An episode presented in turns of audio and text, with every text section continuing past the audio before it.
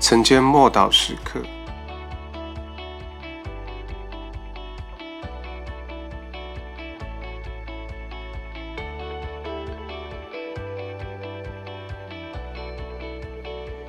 面对福音的挑战，《使徒行传》四章一到三节，使徒对百姓说话的时候，祭司们和守殿官并撒都该人忽然来了，因他们教训百姓，本着耶稣传说使人复活，就很烦恼，于是下手拿住他们，因为天已经晚了。就把他们压到第二天。只要神运行同在之处，就会有抵挡、敌对。神的荣耀越是彰显，敌对的力量也越来越大。仇敌不希望人获得自由、获得祝福、获得医治，被复兴起来。这段经文让我们看到敌对的势力透过宗教系统。透过宗教领袖显露出来，这些领袖曾经企图阻止耶稣所做的事。当时他们徒劳无功，即使直到现在，这股势力攻击教会的势力依旧是无效的。神的原则是，敌对的势力越大，增长就越大。当初埃及的以色列百姓就是这样，然而初代教会也是如此。同时，现今的你我所面对的挑战更是如此。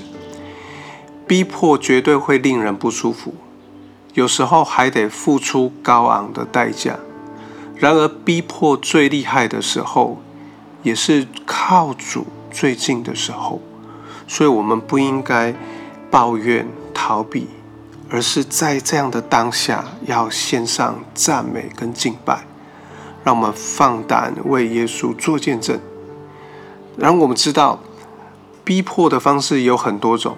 有些基督徒面对的是身体上的虐待，甚至是殉道；有些则是遭受言语上的攻击，透过嘲笑、言语的嘲笑、虐待，甚至是污蔑，不是真正的基督徒。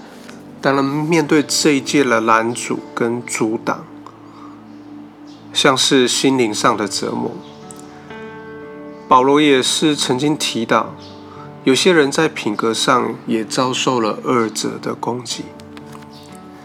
当然，高举逼迫或培养一种逼迫的情节，对于我们面对挑战或领受福音的祝福，并没有太大的帮助。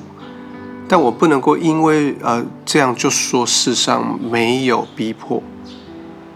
逼迫确实存在，而且每一个基督徒都会遭受某一种形式的逼迫跟挑战。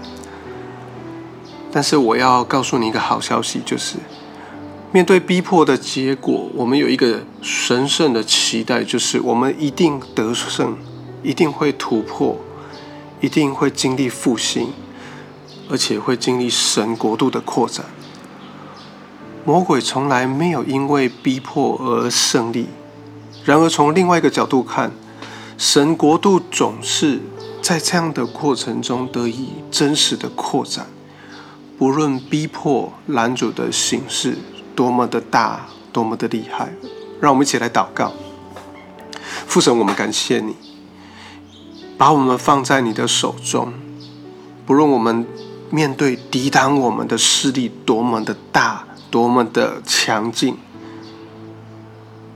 但我们的生命，我知道安稳在你的手中，因为你掌权，因为你同在。